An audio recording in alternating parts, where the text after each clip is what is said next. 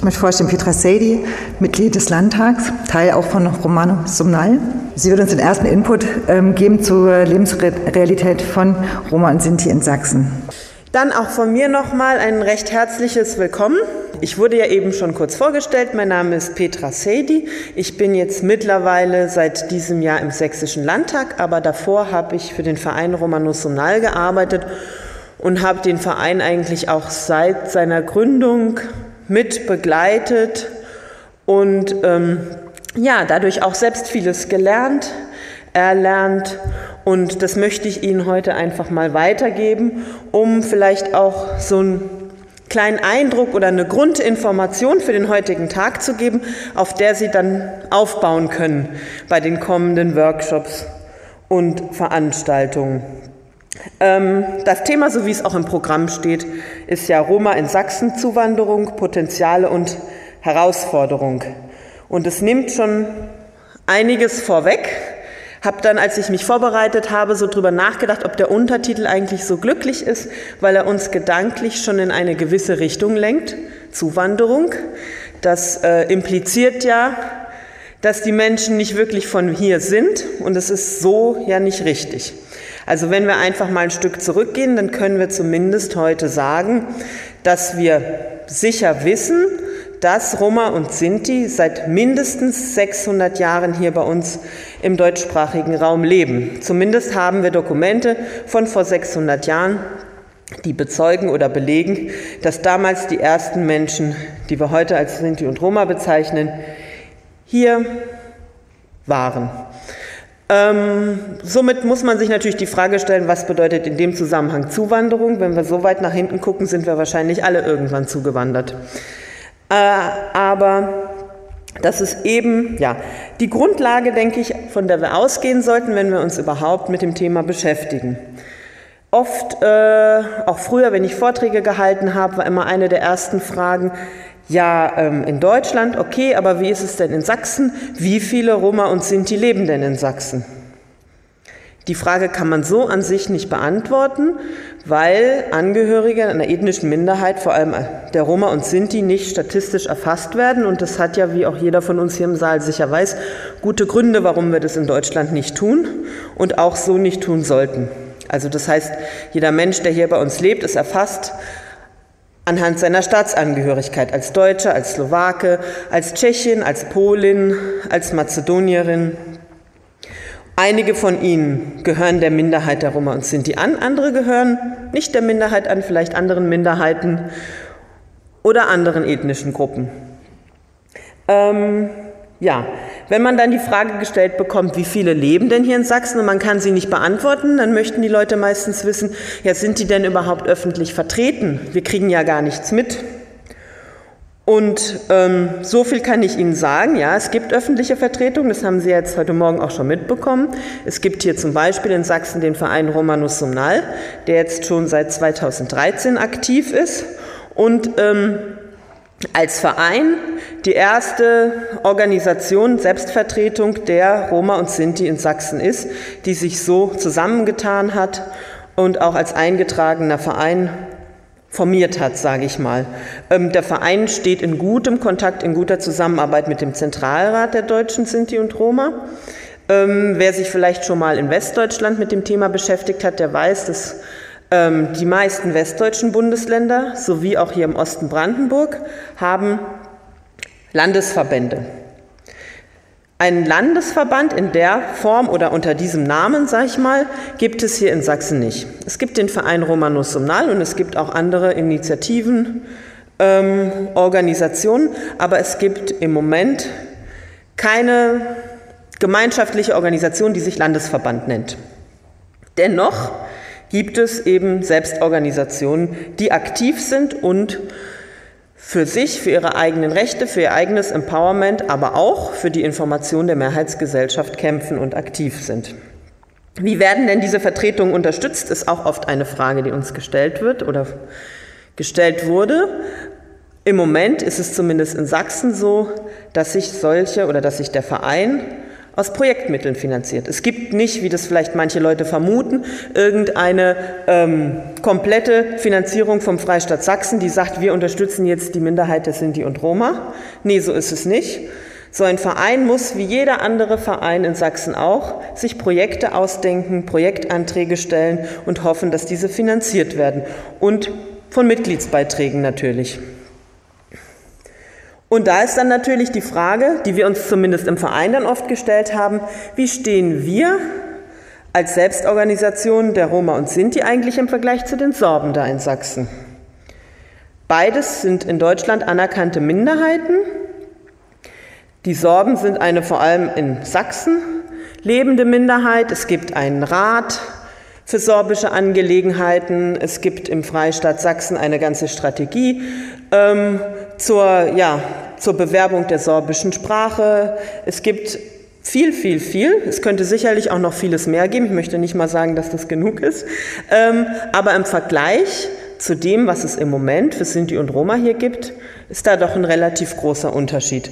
Wenn wir uns vor Augen halten, dass beides anerkannte Minderheiten in Deutschland sind. Also da ist die Spanne noch sehr groß und da könnte noch sehr, sehr viel mehr geschehen. Aber gehen wir erstmal von diesen Forderungen, Hoffnungen, Wünschen, Gedanken weg. Ich denke, das wird sich sicherlich auch noch im Laufe des Tages entwickeln und an der einen oder anderen Stelle vielleicht auch nochmal aufkommen.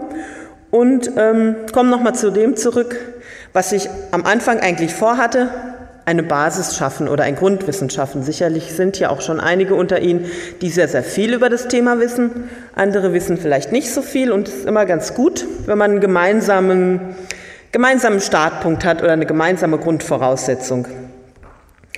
Ähm, wenn wir uns also Sinti und Roma in Sachsen anschauen oder uns auch näher mit dem Thema beschäftigen, dann stellt sich ganz schnell heraus, speziell für Sachsen gibt es relativ wenig Forschungsergebnisse, Erkenntnisse, Material. Alles, was man so findet, wenn man recherchiert, bezieht sich meistens auf andere Bundesländer, sehr, sehr häufig auf Bundesländer in Westdeutschland.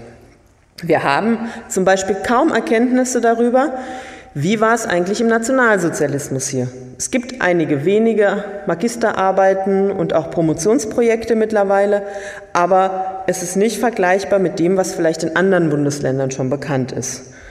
Eine zum Beispiel doch sehr, sehr wichtige Sache, die wir als Verein jetzt schon mehrmals angesprochen haben und die auch von Studierenden schon oft betrachtet wurde, aber bisher noch gar nicht aufgearbeitet, ähm, untersucht wurde, ist zum Beispiel die Geschichte der Universität Leipzig im Nationalsozialismus und ganz besonders des Instituts für Ethnologie der Universität Leipzig im Nationalsozialismus, von denen bekannt ist, das kann man auch in der Ausstellung von Weiterdenken ähm, auf dem Dienstwege sehen. Es ist bekannt, dass Herr Professor Reche, der damalige Leiter der Ethnologie, Listen oder andere Dokumente erfasst hat, wer in Leipzig und über Leipzig hinaus Sinti oder Roma oder wie es damals gesagt wurde, Zigeuner ist und wer nicht und dass diese Informationen an die Polizei weitergegeben wurden, um die Menschen zu deportieren. Dazu gibt es aber mittler äh, nicht mittlerweile, nein, immer noch nicht. Also es gibt bis heute keine Aufarbeitung der Universität dazu. Ähm, es soll angeblich in den Hinterlassenschaften von dem Professor Materialien geben, aber auch die sind bis jetzt noch nicht öffentlich zugänglich. Dann kommen wir mal einen Schritt weiter in der Geschichte. Da ist die Frage, wie sah es eigentlich zu DDR-Zeiten hier aus? Und auch darüber gibt es bisher kein Material, keine Untersuchungen, keine großen wissenschaftlichen Projekte, die das aufgearbeitet haben. Es gibt Aussagen von einzelnen Menschen, die erzählen, dass sie relativ früh, noch in den 50er Jahren oder in den 60er Jahren ausreisen durften. Man kann sich also die Frage stellen, warum das bei vielen Familien, sind die Familien, Roma-Familien, so schnell ging mit dem Ausreiseantrag. Wollte man die Leute vielleicht loswerden oder wollte man ihnen Gutes tun? Man weiß es nicht. Ähm, bekannt ist, dass sehr, sehr viele ausreisen konnten, dass andere aber das Leid erfahren mussten, dass zum Beispiel Kinder von ihren Eltern getrennt wurden, dass man stark versucht hat, andere Sprache, vielleicht auch andere familiäre ähm, Traditionen zu brechen und zu assimilieren. Es ist also sehr, sehr viel verloren gegangen von der Kultur in der DDR-Zeit. Erhalten geblieben ist wahrscheinlich mehr ein märchenhafter Stereotyp aus Kinderbüchern, aus Märchen, den die Leute dann bis heute im Kopf tragen. Der Gedanke an bunte Röcke, an Lagerfeuer und solche bildlichen Geschichten. Aber von der Realität ist leider viel verloren gegangen. Viele Roma, die ähm, aus dem Ausland Anfang der 90er Jahre nach Sachsen kamen, haben mir erzählt, dass sie damals sehr stark mit diesem Stereotyp konfrontiert wurden. Dass es damals weniger diese Form der Diskriminierung gab, Anfang der 90er, aber wenn man gesagt hat, ich bin Rom, dann wurde man gleich mit Geschichten in Verbindung gebracht, eben mit bunten Röcken, mit schöner Musik und mit Lagerfeuern. Aber gehen wir jetzt mal einen Schritt weiter. Wie sieht es denn heute aus? Roma und Sinti in Sachsen heute. Ähm, wenn wir in unserem Verein Seminare gegeben haben, Veranstaltungen gemacht haben, dann sind wir eigentlich als allererstes immer auf das Problem gestoßen, das sehr stark verallgemeinert wird und kulturalisiert wird. Also dass Sinti und Roma als eine komplett homogene Gruppe angesehen werden ohne sich Gedanken darüber zu machen, wo es vielleicht Unterschiede geben könnte, wie diese Unterschiede zustande kommen oder dass auch Problemlagen, die Außenstehende von bestimmten Menschen kannten, gleich auf die ganze Gruppe projiziert wurden. Und um das vielleicht mal ein bisschen aufzulösen, muss man ähm, unterscheiden. Wer lebt denn eigentlich hier in Sachsen? Wir haben, ich mache es jetzt aber auch mal ganz grob, also im Prinzip kann man die Unterscheidung so kleinteilig machen, wie man will.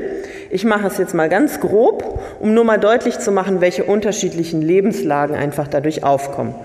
Wir haben also in Sachsen einmal Deutsche, Sinti und Roma, Deutsche, Sinti und Roma, die auch schon vor der DDR-Zeit hier gelebt haben, Deutsche, Sinti und Roma, die nach der Wende hergezogen sind oder auch wieder zurückgekommen sind, weil sie vielleicht vorher ausgewandert sind, deren Familien aber seit vielen, vielen Hunderten von Jahren hier in diesem Gebiet leben. Dann haben wir Roma aus den EU-Ländern. Und ich sage ganz speziell jetzt nur Roma, weil sind die doch hauptsächlich in Deutschland leben, in Österreich, in den Benelux-Ländern, aber weniger in den osteuropäischen Ländern. Also wir haben Roma aus den EU-Ländern, und dann haben wir Roma aus Drittstaaten. Wenn man sich jetzt erstmal so diese drei Bezeichnungen vor Augen hält, dann kann man sich schon deutlich machen, dass es hier natürlich grobe Unterschiede gibt. Also ganz grob einmal auf die Gruppe der Deutschen Sinti und Roma zurückzukommen. Das sind natürlich alles deutsche Staatsbürger. Das heißt, da stellt sich überhaupt nicht die Frage, haben die einen Aufenthalt hier, ähm, was für eine Staatsangehörigkeit haben die, das sind alles Deutsche. Wie ich schon gesagt habe, viele leben schon seit vielen, vielen Generationen hier. Manche sind zu DDR-Zeiten in den Westen gegangen und zurückgekommen. Andere sind die ganze Zeit hier geblieben. Andere sind nach der Wende hergekommen, so wie einige von uns hier auch. Was kann man für diese Gruppe erstmal speziell oder spezifisch sagen, was sie vielleicht auch von den anderen unterscheidet? Das ist natürlich das Trauma des Nationalsozialismus. Auch in Rumänien hat man unter Nationalsozialismus gelitten, auch in Serbien. Aber ich möchte mal behaupten, dass besonders bei den Familien aus Deutschland dieses Trauma besonders stark ist. Das liegt zum einen daran, dass eigentlich jede Familie betroffen war. Jede Familie hatte Opfer. Und es liegt außerdem auch daran, dass sich leider nach der Kriegszeit nicht viel geändert hat. Also Alte Funktionäre waren auch nach dem Krieg wieder in Rollen und Funktionen, wo sie Druck, Diskriminierung, Repressionen ausüben konnten. Das macht sich ganz deutlich zum Beispiel an der Person Eva Justin, die damals mit Otto Ritter daran beteiligt war, dass Sinti und Roma überhaupt deportiert und umgebracht wurden und die später im Sozialamt der Stadt Frankfurt gearbeitet hat und Anträge zur Entschädigung und Wiedergutmachung bearbeiten sollte, weil man der Meinung war, dass sie sich ja so gut auskannte damit. Also das muss man sich einfach mal vor Augen halten. Oder man bekommt auch Geschichten erzählt von Familien, die sagen, von, von Müttern oder Vätern, die sagen, ich wurde damals von meinem Lehrer aus der Schulklasse rausgezogen und in den Zug nach Auschwitz gesetzt. Und als ich nach dem Krieg meinen Sohn eingeschult habe, da stand genau dieser Lehrer als Direktor auf der Bühne oben. Sowas muss man sich einfach mal vorstellen, sowas traumatisiert. Das vergisst man nicht einfach und es trägt sich natürlich über Generationen in den Familien weiter. Das trägt sich in den Familien weiter und das trägt sich auch in der Mehrheitsgesellschaft weiter. Also uns wurden auch Geschichten erzählt, dass Leute gesagt haben, ich habe als Kind in den 30er und 40er Jahren unter der Unterdrückung gelitten, meine Kinder danach auch. Die durften nicht in die Schule gehen oder die mussten in den 50ern und 60ern immer hinten sitzen. Die haben in den 70ern noch keinen Ausbildungsplatz bekommen. Das sind Sachen, die sich weitertragen, die sich tief in die Familie eingraben und die natürlich auch dazu führen, dass man sich abkapselt, dass man vorsichtig ist, dass man eigene Wege entwickelt, im Leben zurechtzukommen, die einen sicher machen, die einen nicht abhängig machen von den Leuten, denen man nicht mehr vertrauen kann. Aber ich mache jetzt mal einen großen Schritt zu der anderen Gruppe, die ich erwähnt habe. Nur um mal diesen krassen Lebensunterschied deutlich zu machen, das sind Roma, die in Sachsen leben, aus Drittstaaten. Aus Drittstaaten, also nicht aus der EU, meistens aus dem Westbalkan, meistens in den 90er Jahren und in den 2000er Jahren hierher gekommen und meistens als Geflüchtete des Jugoslawienkriegs oder später auch als Asylsuchende aus anderen Gründen. Das sind also Menschen, die hier leben und keinen sicheren Aufenthalt haben. Also einige schon, weil das sich glücklicherweise im Laufe der Zeit klären konnte, andere aber nicht. Ist also eine komplett andere Lebenssituation im Vergleich zu der, die ich eben beschrieben habe. Da steht erstmal im Vordergrund die Tatsache, ich lebe hier, mein Aufenthalt ist vielleicht noch nicht gesichert, ich weiß nicht, wie lange ich hier leben kann. Und das zieht sich für viele 15 Jahre oder länger. Da werden Kinder hier geboren, die haben keinen sicheren Aufenthalt. Und die wissen nicht, ob sie morgen noch da sind. Das ist eine Problematik, die natürlich nicht nur Roma haben.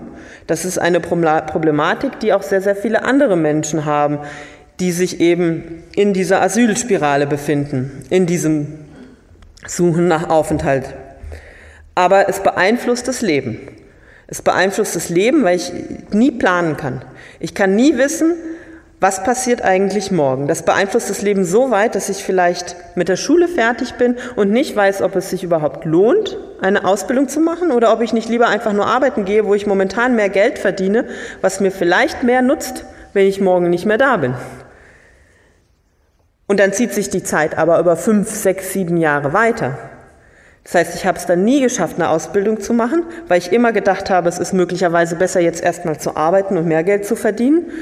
Und in zehn Jahren bin ich immer noch ohne Ausbildung und es geht die Chance verloren, vielleicht mal einen besseren Job zu kriegen. Das führt uns also in eine Spirale, dass wir immer, dass solche Menschen immer im Niedriglohnsektor bleiben, nie die Chance haben, in der Bildung aufzusteigen oder weiterzukommen. Nur diejenigen, die es schaffen, einen Aufenthalt zu sichern, aber das Wer sich mit dem Asylgesetz auskennt, weiß, dass das immer schwieriger wird.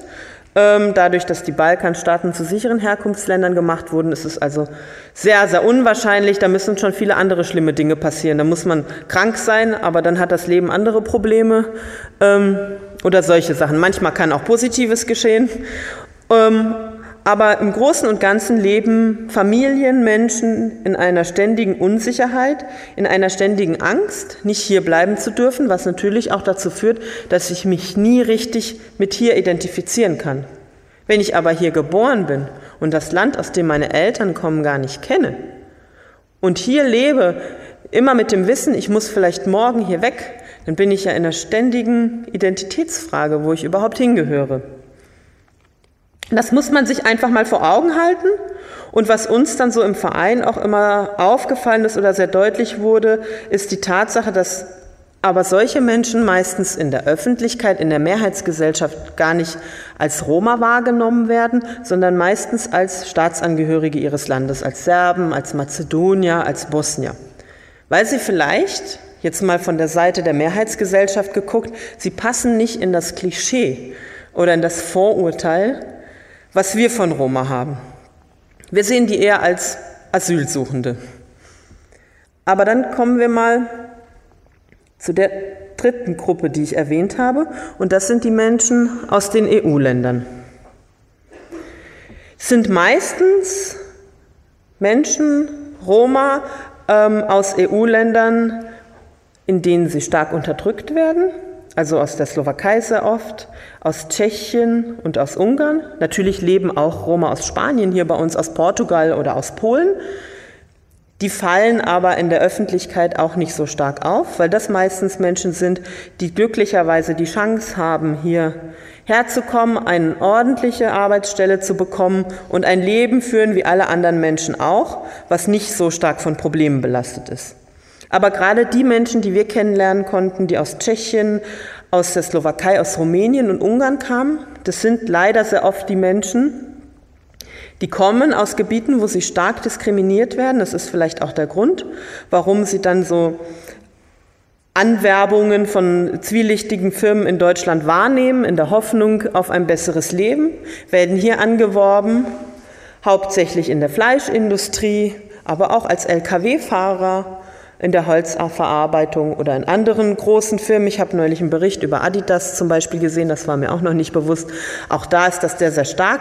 Das ist die Anwerbung von Arbeitssklaven, um es mal ganz deutlich zu sagen. Wir haben das als Verein ganz konkret in Torgau in Nordsachsen kennengelernt, wo die Geflügelverarbeitung ist. Da leben viele hundert Menschen aus den EU-Ostländern, die hierher gekommen sind, in der Hoffnung auf ein besseres Leben, auf ein sicheres Einkommen und in eine totale Abhängigkeitsspirale rutschen. Viele von diesen Menschen sind Roma, nicht alle, aber viele, was einfach damit zusammenhängt, dass es eben oft sehr arme Menschen sind, die in ihrem Heimatland keine Arbeit hatten. Das sind in diesen Ländern leider sehr oft die Roma.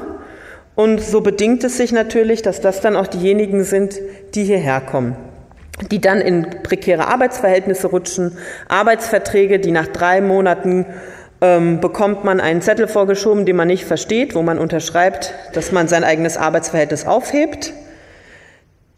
Dann haben, sitzen die Leute da, dann müssen sie Miete bezahlen an einen Vermieter, der rein zufällig mit dem Arbeitgeber zusammenhängt. Dann wissen sie nicht, wie es weitergeht. Sie können auch nicht zurück, weil in drei Monaten hat man nicht genug verdient, um wieder zurückzugehen. Sie haben das Versprechen, ja, warte mal zwei Monate, dann geht es weiter. Sie haben keinen Anspruch auf Leistungen, auf Sozialleistungen, weil Sie ja noch gar nicht lange genug da waren. Und wenn Sie die einzige Leistung, die Ihnen vielleicht zusteht, Kindergeld beantragen, dann wird Ihnen oft vorgehalten, dass Sie das aus dem Grund tun, um soziale Leistungen abzuziehen. Also diese Leute sitzen wirklich mittellos da. Im Unterschied vielleicht zu denen, über die ich zuvor gesprochen habe, die mal als ähm, Asylsuchende herkommen, da gibt es Sozialbetreuung. Da gibt es, wenn man in der Gemeinschaftsunterkunft wohnt, was kein schönes Wohnumfeld ist, aber da gibt es zumindest Sozialarbeiter und es gibt auch eine staatliche Aufgabe, diesen Menschen zu helfen. Die gibt es hier nicht, die sind auf sich gestellt. Es gibt vereinzelt Migrationsberatungsstellen, aber im Großen und Ganzen fallen die wirklich durch eine Raster durch. Und das sind die Leute, die, die unsere billige Wurst produzieren, die unsere schönen Turnschuhe nähen, unsere, das Holz für unsere Möbel machen, also die eigentlich unseren ganzen Alltag zusammenhalten. Die fallen bei uns durch ein Raster durch. Und ähm, das sind auch die Menschen, bei denen wir hier in Sachsen eigentlich die offensichtlichste Diskriminierung erlebt haben als Verein. Ich glaube, dass alle anderen, die auch bei uns im Verein aktiv sind, ähm, die kennen diese unterschwellige Alltagsdiskriminierung, aber die haben selten das Offensichtliche erlebt. Aber die Menschen, die wir kennengelernt haben aus den europäischen Ländern, die in Arbeitssklaverei leben müssen, das sind diejenigen, die wirklich erleben, dass ihren Kindern in der Schule gesagt wird, du bist Zigeuner, du darfst hier nicht sein. Oder dass ihren Töchtern, wenn die von einem deutschen Jungen geschlagen werden, gesagt wird, na du hast ihn ja provoziert, guck doch mal, wie du rumläufst. Die erleben wirklich diese ganz krasse Diskriminierung und es gibt sehr, sehr wenig Halt, sehr, sehr wenig Unterstützung für die Menschen. Ähm, es ist uns sogar begegnet, dass an manchen Orten, ähm, wo das vorkommt, uns ähm, eigentlich unterstützende, beratende Personen zu verstehen gegeben haben, dass sie ihre Aufgabe darin sehen, Geflüchtete zu beraten, aber nicht diese Menschen. Und das hängt ganz, ganz stark oder ganz oft damit zusammen, dass ja eigentlich fast jeder in Deutschland ein Vorurteil über Sinti und Roma im Kopf hat, dass wir ganz stark kulturalisieren und wenn wir eben diese sehr armen Menschen sehen, dann passt das genau in das Bild, was wir sehen wollen armer Mensch, Arme Frau, armer Mann, ähm, Kinder, die ähm, unruhig sind. Aha, so sind sie also, die Sinti und Roma. Das sind viel zu unruhige, lebendige Kinder. Ach, das sind Sinti und Roma, da kann man ja sowieso nichts machen. Die sind ja so. Wir haben uns als Verein bemüht, wir haben ähm, viele Seminare, Workshops gegeben für Lehrer, für Schulsozialarbeiter, nicht nur in Sachsen, auch in Sachsen-Anhalt. Aber es ist ganz, es passiert eigentlich jedes Mal, dass wir damit ähm, konfrontiert werden, mit diesem, ja, die sind ja so. Und dann kommt die Frage, warum sind die so? Dann wird gefragt, ähm, ja, warum, äh, warum sind ihre Kinder so, so äh, lebendig oder ähm, warum schlagen sich denn die Sinti und Roma-Jungs so gerne? Also es wird immer ein Zusammenhang mit der Ethnie hergestellt. Man macht sich ganz selten Gedanken darüber, dass es mit einem sozialen Umfeld zusammenhängt, mit einer Lebenssituation, mit Problematiken. Es wird immer auf die Ethnie geschoben und dann wird von Vereinen oder von Workshopleitern ganz oft erwartet, dass man das große Rezeptbuch rausholt, die Seite aufschlägt und sagt, aha, schlagender Roma-Junge, na da muss man das und das machen. Aber so funktioniert es natürlich nicht. Weil das Problem ganz oft da anfängt, dass der Lehrer, die Lehrerin, die Sozialarbeiterin oder andere Menschen das Vorurteil im Kopf haben. Und solange wir als Mehrheitsgesellschaft, jetzt stelle ich mich mal wieder auf die andere Seite der Mehrheitsgesellschaft, solange wir das nicht schaffen, über unser Vorurteil nachzudenken, schaffen wir es natürlich auch nicht, das Kind oder die Frau oder den Mann zu verstehen, in der Problemsituation, in der sie sich gerade befinden. Und es ist sehr, sehr schwer, diese Spirale aufzubrechen oder zu versuchen, da überhaupt herauszukommen. Also es passiert dann leider auch sehr, sehr oft, dass Workshops abgebrochen, Workshop-Reihen abgebrochen werden, weil uns Sozialarbeiter sagen, nee, da kommen wir jetzt nicht weiter, sie erklären uns ja nicht, wie wir das machen sollen. Sie erklären uns ja nicht, wie es weitergehen soll. Sie sagen uns ja immer, wir, wir müssen was ändern, aber wir machen doch schon so viel. Das führt dann dazu, dass, ähm, ja, also dass die Schuld dann immer wieder auf das Kind oder auf die Familien gelegt wurde. Und wenn man es so betrachtet, dann haben wir auch als Verein in den letzten Jahren da sehr, sehr viel dazugelernt, weil wir festgestellt haben, dass ja leider das die Gruppe ist, die am stärksten von Unterdrückung und Diskriminierung, von offensichtlicher Unterdrückung und Diskriminierung betroffen ist. Alle sind davon betroffen, aber hier macht es sich am stärksten deutlich. Und dass es auch an der Stelle am schwierigsten ist, das aufzubrechen. Es ist, ähm, es gibt immer viel Interesse an, an bunten, schönen Veranstaltungen, an Filmen, an solchen Sachen. Aber wenn man an den Kernpunkt herangeht, also wenn man wirklich an diesen Kernpunkt ähm, der Diskriminierung herangeht, da ähm, blockt leider vieles ab. Und wenn wir jetzt nochmal zusammenfassend auf alle Menschen schauen, über die ich jetzt so gesprochen habe, ähm, dann können wir natürlich sagen, also welche Probleme oder mit welchen Problemen haben alle Sinti und Roma zu kämpfen? Und das ist natürlich die Diskriminierung, die Vorurteile, die Stereotype. Wenn ich das, was ich jetzt eben so bunt durcheinander gesagt habe, nochmal zusammenfasse, dann gibt es unterschiedliche Arten natürlich. Es gibt die offensichtliche Diskriminierung, von der ich eben schon gesprochen habe, wo Menschen wirklich ins Gesicht gesagt wird, ich mag dich nicht weil oder du bist so weil. Dann gibt es aber auch diesen Alltagsrassismus, diese unterschwellige Diskriminierung, diese ständige und ewige Diskussion, die man zum Beispiel in den letzten Wochen und Monaten führen muss. Ja, warum darf man denn eigentlich nicht Zigeunersoße sagen? Ich kenne doch den und den und der findet das gut. Oder ähm, dieses, ach, du bist Rom, na, da kannst du doch bestimmt gut musizieren. Kannst du nicht mal was bei uns vorführen das nächste Mal?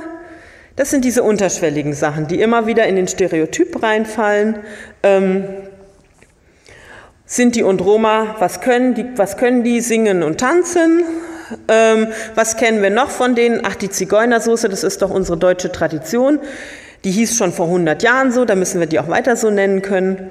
Und wir setzen uns relativ wenig damit auseinander, was das eigentlich mit dem Menschen macht, mit dem, dem es betrifft. Und das Dritte, ich habe es jetzt schon kurz angeschnitten, weil sowas überschneidet sich natürlich, sind die Stereotype. Die Stereotype, vorhin gab es dieses schöne Bild mit dem Gemälde hier an der Wand, die wir im Kopf haben. Also Sinti-Frauen oder Roma-Frauen, die haben lange, wallende schwarze Haare, vielleicht noch eine Blume hier und einen bunten Rock und tanzen schön.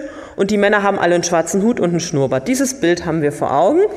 Und wer da nicht reinpasst, der gehört für uns auch nicht dazu. Wir hatten zum Beispiel als Verein die Situation, dass wir vor einigen Jahren mit unserem Büro von einem Stadtteil in Leipzig in einen anderen Stadtteil umziehen wollten und haben dann beim dortigen Quartiersmanagement angerufen, weil wir uns erkundigen wollten, wo es denn vielleicht gute leerstehende Räume gibt ähm, und haben erklärt, ja, wir sind eine Roma-Selbstorganisation und suchen hier Räumlichkeiten, weil doch sehr, sehr viele unserer Mitglieder hier wohnen und da wurde uns gesagt, ach wirklich, die wohnen hier? Wir haben hier so welche Leute noch nicht gesehen. Natürlich hat man die nicht gesehen, weil in dem ganzen Stadtteil keine Männer mit schwarzen Hüten und Schnurrbärten rumlaufen und auch keine Frauen mit wallenden schwarzen Haaren und bünden Rücken.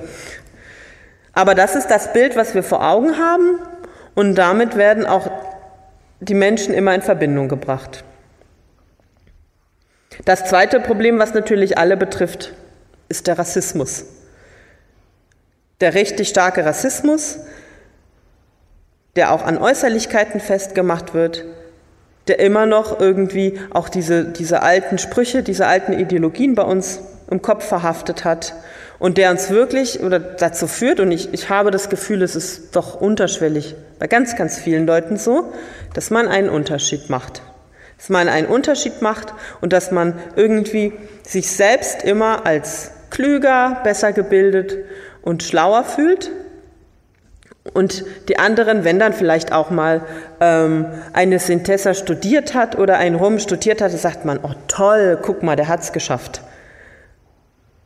Von wegen, das ist ja normalerweise nicht möglich. Also wir machen schon einen Klassenunterschied. Und das müssen wir uns einfach bewusst sein. Wenn wir uns mit dem Thema auseinandersetzen, müssen wir uns bewusst sein, dass wir diejenigen sind, die die Dinge im Kopf haben und dass wir uns erstmal langsam, langsam davon trennen müssen. Was sind denn eigentlich die Folgen von diesen Sachen, die ich jetzt erzählt habe? Und die Folgen sind auch das, womit wir uns als Verein beschäftigt haben oder was der Grund war, warum sich der Verein überhaupt gegründet hat. Die Folgen sind, dass wenn man Rassismus, wenn man Diskriminierung so stark erfährt, zieht man sich natürlich nach und nach aus der Gesellschaft und aus der Öffentlichkeit zurück. Man tritt vielleicht als Deutsche auf oder als Serbe oder als Slowake, aber man versucht so die eigene Identität Sinto-Rom zurückzuhalten und gar nicht nach außen zu zeigen.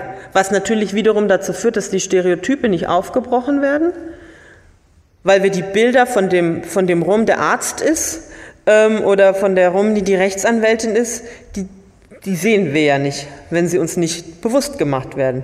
Also Rückzug aus der Öffentlichkeit, aus der Gesellschaft und das bestätigt dann auch wieder die Stereotype. Eine zweite Folge ist natürlich die starke Ausgrenzung, vor allem im Bildungsbereich. Einmal die Ausgrenzung, die ich erzählt habe vorhin, die viele Deutsche, Sinti und Roma betrifft, wo es sich wirklich über Generationen hinweggezogen hat. Und wenn ich mitbekommen habe, dass schon meine Eltern und meine Großeltern vielleicht meine Urgroßeltern nicht richtig zur Schule gehen durften, keine Ausbildung machen durften, einen anderen Lebensweg wählen mussten, dann setzt sich das natürlich auch nach und nach bei mir fort. Und wenn ich als Mutter vielleicht nicht zur Schule gehen konnte, keine Ausbildung machen konnte, ist es mir auch schwieriger, meinen Kindern dabei zu helfen. Das führt sich also immer weiter. Oder bei den anderen Kindern, die zum Beispiel mit Fluchthintergrund hierher kommen, da landet man erst mal zwei Jahre in der DATS-Klasse, dann hat die Lehrerin vielleicht mitbekommen, dass man Rom, Romni ist, dann denkt sie, ach, deshalb kann der so schlecht Deutsch lernen, die lernen ja nicht so gut. Da bleibt er noch ein halbes Jahr länger in der DATS-Klasse. Dann ist er aber vielleicht schon 16 oder 17. Dann sieht man keine Chance mehr, dass er noch einen Abschluss machen kann.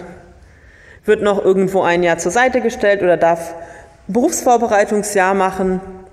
Und das war's dann. Und mit so einem Zeugnis vom Berufsvorbereitungsjahr, naja, da ist dann die Auswahl der Ausbildungsberufe auch sehr beschränkt.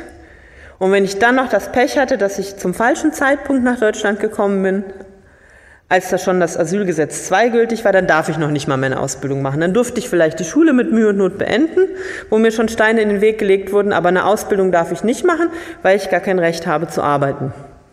Dann sitzt man da. Bleibt vielleicht noch fünf Jahre, zehn Jahre, weil aus anderen Gründen es gar nicht möglich ist, zurückzugehen, aber man hat nicht das Recht, eine Ausbildung zu machen. Und dann kommt wieder das Vorurteil, ach, die sind ja so bildungsfern, die lernen ja nicht. Oder die Kinder der Familien, die in der Industrie, in der Arbeitssklaverei arbeiten, die erleben ständig, dass ihre Eltern immer wieder gekündigt werden, dass ihre Eltern arbeitslos sind, müssen die Eltern vielleicht nach einem Jahr einen anderen Ort umziehen, dann muss man aus der Schule raus, wieder in eine andere Schule. Da schafft man es nie, eine Schullaufbahn fortzusetzen, vor allem wenn man auch von den Lehrern immer so ein bisschen als Dorn im Auge gesehen wird. Ganz oft ist da die Endstation Förderschule. Das erleben wir leider sehr oft. Viele Lehrer sind leider auch von der Situation, weil ihnen auch so wenig Handwerkszeug an die Hand gegeben wird, so wenig Grundwissen, überfordert. Da landen also vor allem die Kinder, die wir kennengelernt haben, aus dem EU-Ausland, aber auch die Kinder, die als Asylsuchende hergekommen sind, landen ganz, ganz oft in Lernförderschulen, wo dann die Lehrer in Lernförderschulen sagen, da ist eigentlich gar kein Förderbedarf da. Aber dann sind sie schon mal dort, man hat die Eltern überredet, alles zu unterschreiben. Das Problem waren vielleicht die Sprachkenntnisse, das Problem waren vielleicht die Probleme der Eltern zu Hause, warum es in der Schule nicht so gut geklappt hat. Aber im Vergleich hat man ihnen relativ weniger Möglichkeiten gegeben oder einen kürzeren Zeitraum an Möglichkeit gegeben, sich zu beweisen, als man es deutschen Kindern geben würde und in Deutschland geborenen Kindern. Also viele haben leider das Problem, dass sie am Ende mit einem Förderschulabschluss dastehen oder ohne Schulabschluss oder mit einem Abschluss im BVJ. Und alles drei sind leider Varianten, die es sehr schwer machen, danach einen guten Ausbildungsberuf zu finden. Was bedeutet, all diese Betroffenen landen dann ganz oft in ganz einfachen, niedrig bezahlten, schlecht bezahlten Berufen, wo sie ausgenutzt werden und nicht die Möglichkeit haben, sich zu verbessern oder weiterzukommen. Und eine dritte Folge von all dem, was passiert, ist natürlich die nicht vorhandene Teilhabe. Solange wir ähm, Menschen dadurch immer ausgrenzen und solange wir auch das Thema uns nicht so oft in den Vordergrund rufen, findet es bei uns nicht statt. Und wir ermöglichen den Menschen so auch kaum Teilhabe. Teilhabe, damit meine ich auch, sich selbst zu präsentieren in dieser Gesellschaft. Ähm, Teilhabe, finde ich, bedeutet auch, dass die anderen Kinder in der Schule mal lernen, was sind denn eigentlich Sinti und Roma? Also ich habe mich gestern ähm, mit ähm, einigen Sorben unterhalten, die mir erzählt haben, wie, wie schwer es ist, das Thema Sorben in den deutschen Schulalltag oder in den sächsischen Schulalltag reinzubekommen, obwohl es im Lehrplan steht. Aber Sinti und Roma ist noch schwieriger. Und solange Kinder in der Schule nichts darüber lernen, nehmen sie es auch nicht in ihr weiteres Leben mit. Solange kommt das Thema nicht vor. Gibt es also von der Seite auch keine Teilhabe. Wenn ich nicht weiß, dass es das gibt, kann ich es auch nie mitdenken. Und gleichzeitig wenn Sinti-Kinder, wenn Roma-Kinder in der Klasse sitzen und da dürfen vielleicht die aus Syrien von Syrien erzählen und ähm, die italienischen Kinder erzählen von Italien, aber es passiert doch selten, dass einer mal sagt, erzähl doch mal was von euch. Die werden da immer rausgeschoben. Es fehlt auch diese Vorstellung oder dieses Denken, dass man Deutsch und Sinto sein kann oder dass man Serbin und Romni sein kann. Entweder soll man was von Serbien erzählen aber von Roma soll man nichts erzählen. Oder man führt ein deutsches Leben, aber ein Sinti-Leben führt man nicht. Also ich glaube, wir müssen allgemein in der Gesellschaft stärker dazu kommen, dass wir uns auch deutlich machen, dass Menschen mehreres sein können, mehrere Kulturen haben und dass wir alle diese Kulturen teilhaben lassen. Teilhaben lassen an unserem öffentlichen Leben, dass es solche Veranstaltungen wie heute hier gibt, ähm, aber auch noch viel mehr. Und dass es nicht nur explizite Veranstaltungen gibt, sondern dass das Thema Sinti und Roma eben auch auf anderen Veranstaltungen vorkommt. Auf anderen Festen, ähm, in anderen äh, Lehrgebieten. Nur so können wir es schaffen, dass es langsam eine Teilhabe gibt, dass es eine Inklusion des Themas gibt, der Menschen gibt und auch, dass sich bei uns im Kopf was bewegt, dass wir sehen und erkennen, dass wir alle zusammengehören, dass es eigentlich ein Teil von uns ist. So, jetzt habe ich sehr viel geredet, aber ich finde es auch immer schön, die Möglichkeit für Fragen oder Ergänzungen zu geben. Das heißt, Sie dürfen gerne so frei sein und vielleicht was dazu beitragen oder etwas zu fragen. Ja, bitteschön. Ja, das ist leider keine Seltenheit. Ich weiß nicht, ob Sie die Beispiele jetzt bis hinten hören konnten, sonst wiederhole ich das gerne nochmal. Ähm, und zwar war das einmal das Erlebnis, wie Sie erzählt haben, dass Ihre Tochter aus der Schule nach Hause gekommen ist und gesagt hat, mit Sinti und Roma, mit Zigeunern darf man nicht spielen oder darf man nicht, nicht, nicht sitzen. Und als sie gefragt wurde, woher hast du das denn, wo hast du das denn gehört, hat sie geantwortet von der Lehrerin. Und das zweite Beispiel war das Beispiel, dass man in Restaurants in der Karte immer noch das Zigeunersteak oder das Zigeunerschnitzel findet und dass er, als er den Wirt darauf aufmerksam gemacht hat, aus dem Restaurant geworfen wurde. Das sind keine Einzelfälle. Also sowas passiert leider, nicht nur bei uns in Sachsen, sondern überall in Deutschland. Und ähm, also vor allem diese Vorfälle in der Schule kommen leider sehr, sehr oft vor. Gibt es denn noch andere Beiträge, Fragen? Ja, bitte. Ich habe tatsächlich ähm, Menschen aus der Roma-Kultur im Bekanntenkreis aus dem Klischee Musik ähm, musizieren zusammen, auch mit vielen Deutschen. Ähm, nur ist dann halt oft im Selbstbild das schon so tief verankert, dass die Menschen sagen, ich kann doch nichts, ich bin doch nur Zigeuner. Und die sagen tatsächlich auch, er ist ein Zigern. So, also tatsächlich, wir können auf Polnisch kommunizieren, das ist dann auch manchmal ganz gut. Ähm, und das finde ich dann schon wieder ein bisschen kritisch zu sagen, nee, warum? Also das ist doch insofern äh, klar eine Herkunft, aber keine Zuschreibung. Das ist aber so tief drin teilweise, dass die Leute sich selbst gar nicht mehr, ähm, ja, bisschen ähm, besser ansehen können. Und auf der anderen Seite kommt natürlich dazu, dass man solche Vorurteile auch mal bei sich mal ein bisschen betrachten musste. Ich hatte dann zum Tag der Roma, wir haben einen relativ großen Garten hinterm Haus, habe gesagt, Mensch, ähm, dann kommt er mal vorbei. Und dann hatte ich mir auch überlegt, hm, das ist jetzt ein Experiment, mal gucken. Und am Ende war es äh, aber toll. Also kamen um 14 Uhr ganz, was weiß ich, 20, 30 Menschen mit Kindern, Essen und um 18 Uhr waren sie wieder weg. Der Garten war picobello sauber. Also, also klar, also man musste halt auch mal ein bisschen gucken. Das, ähm, aber das mit der Rollenzuschreibung ist richtig. Also vor allem in Ländern, wo die Menschen sehr stark diskriminiert sind. Also ich kenne das auch aus Polen oder aus Rumänien. ist Es leider oft so, dass diese Fremdbezeichnung schon in den eigenen Sprachgebrauch übergegangen ist. Aber um auch mal so ein Gegenbeispiel zu nennen, ähm, was mir sehr, sehr oft deutlich wird, wo ich auch immer mitkriege, wie viel Vorbehalte wir hier in Deutschland haben, ist, wenn man zum Beispiel mal ähm, in die ex-jugoslawischen Länder schaut, nach Serbien oder nach Mazedonien, ähm, da ist der Begriff Rom allen geläufig. Wenn Sie einen, serbischen Serben auf der Straße ansprechen und fragen, kannst du zwei, drei Worte auf Romanes, da können Sie sich sicher sein, der weiß was. Der weiß, dass es die Sprache gibt und der kann sogar was sagen auf der Sprache. Das ist in Deutschland wissen die meisten Leute noch nicht mal, dass es eine eigene Sprache gibt.